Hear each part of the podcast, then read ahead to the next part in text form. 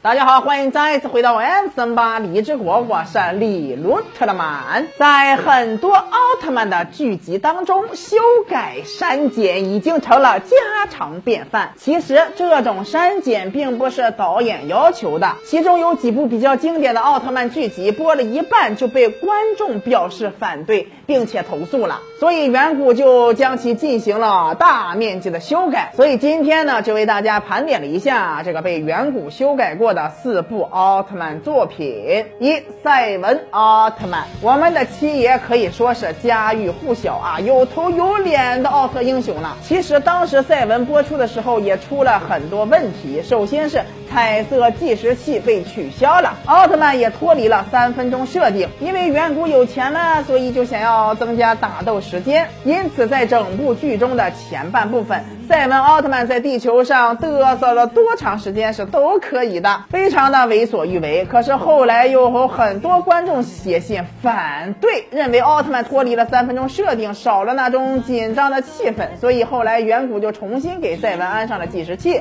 但是突然之间加在胸上的话有些突兀，因此就把赛文奥特曼的计时器变成了头上的那个灯。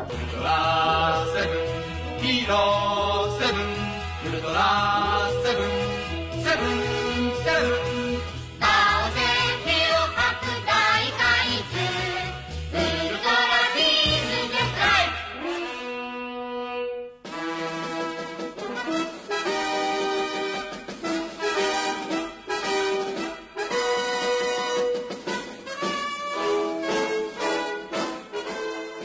二艾斯奥特曼在艾斯奥特曼时期，远古才开始加入奥特兄弟的概念，而且第一次实行了男女共同合体，成为一个奥特曼人间体。对当时来说，这种设定已经非常的超前了啊！可是播了没多久，再次遭到了观众的反对。很多观众表示，这种亲密的变身方式啊，会教坏小孩子的，因为这个男女合体看起来总是那么的令人浮想联翩啊，略显。刺激，所以最后南希子离开了，很多人都不知道南希子为什么会退出。其实呢，这就是其中的原因之一。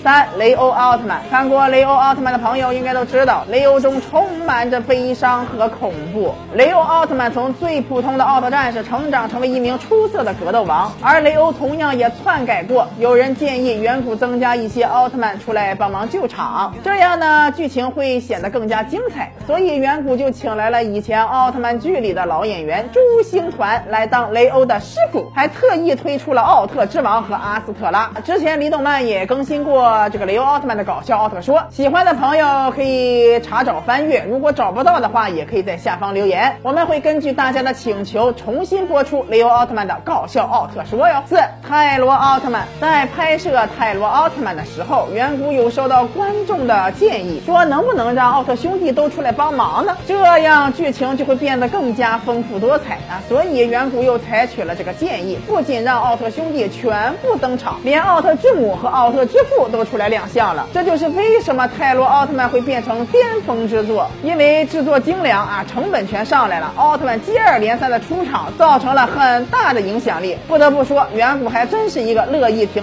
他人意见的好导演呀。如今正在更新的这些令和时期的奥特曼啊，什么泰迦泽塔呀，也非常的精彩。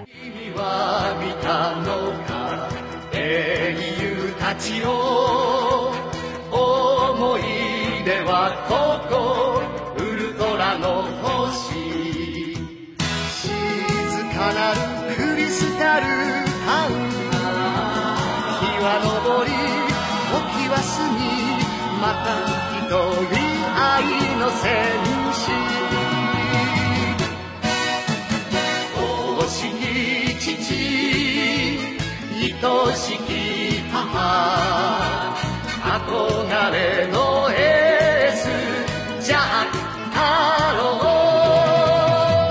如果大家喜欢听泽塔泰迦类的内容，可以在下方留言，李总们会尽量满足大家的需求。我们每天都会更新，不要错过精彩内容。咱们下期再见。